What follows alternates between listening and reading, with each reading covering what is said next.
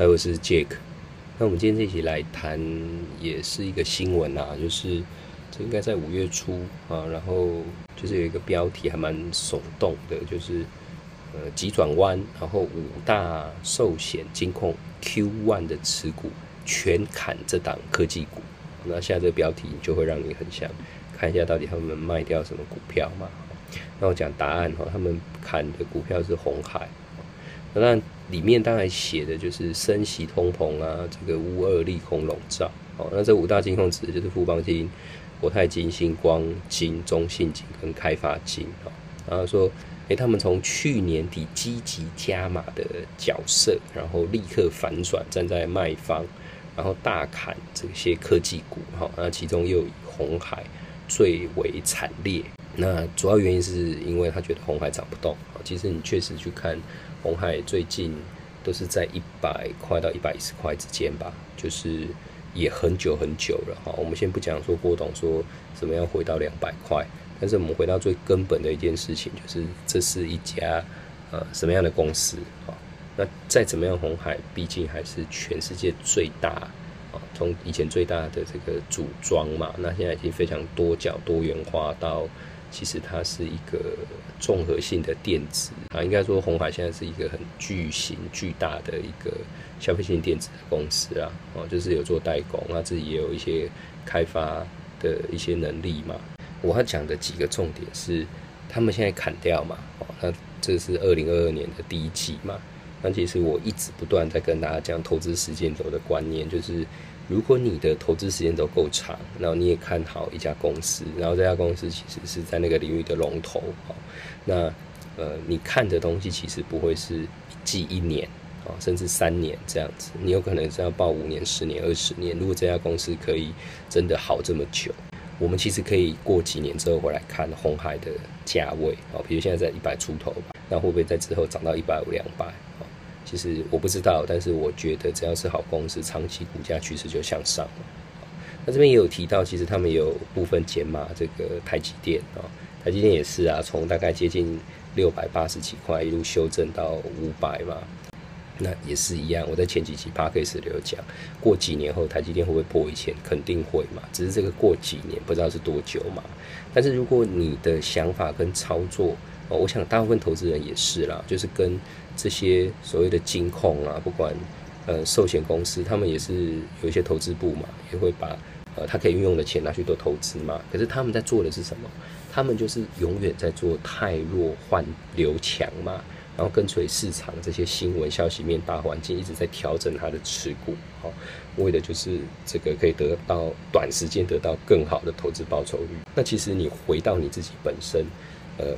你要的是什么？哈，如果你的操作心态跟投资行为，你也是跟这一些金控公司一样，那当然你就是大部分的投资人在做的呃行为嘛，也就是我就是跟着这些消息去追市场的最主流股、强势股，然后股票，特别是如果你买了，你会觉得我的资金呃资金也有限的情况下，我买了就是要涨啊，我买了之后这个一季。一年都没涨，那我钱放在那边干嘛？其实你要想的是，没涨有时候没涨或跌，有时候反而是给你在逢低持续用一个合理价去布局这档股票一个最好的机会啊！因为你的投资时间走够长，所以你看的其实不是这几年，你看的是它每一年稳定的配股息，然后它长时间下来内在价值推升它长期股价的稳定上涨。所以你看的是未来的三年、五年、十年，甚至是一辈子的时候，你不会看得这么短。你也不需要跟任何投资人报告，你自己就是你自己的投资人，然后你自己也是这一你自己资产的操盘手，所以你完全可以自己做百分之百的自主的判断跟决定。这个有一个很大的不一样，就是说我们因为这样子做，所以你。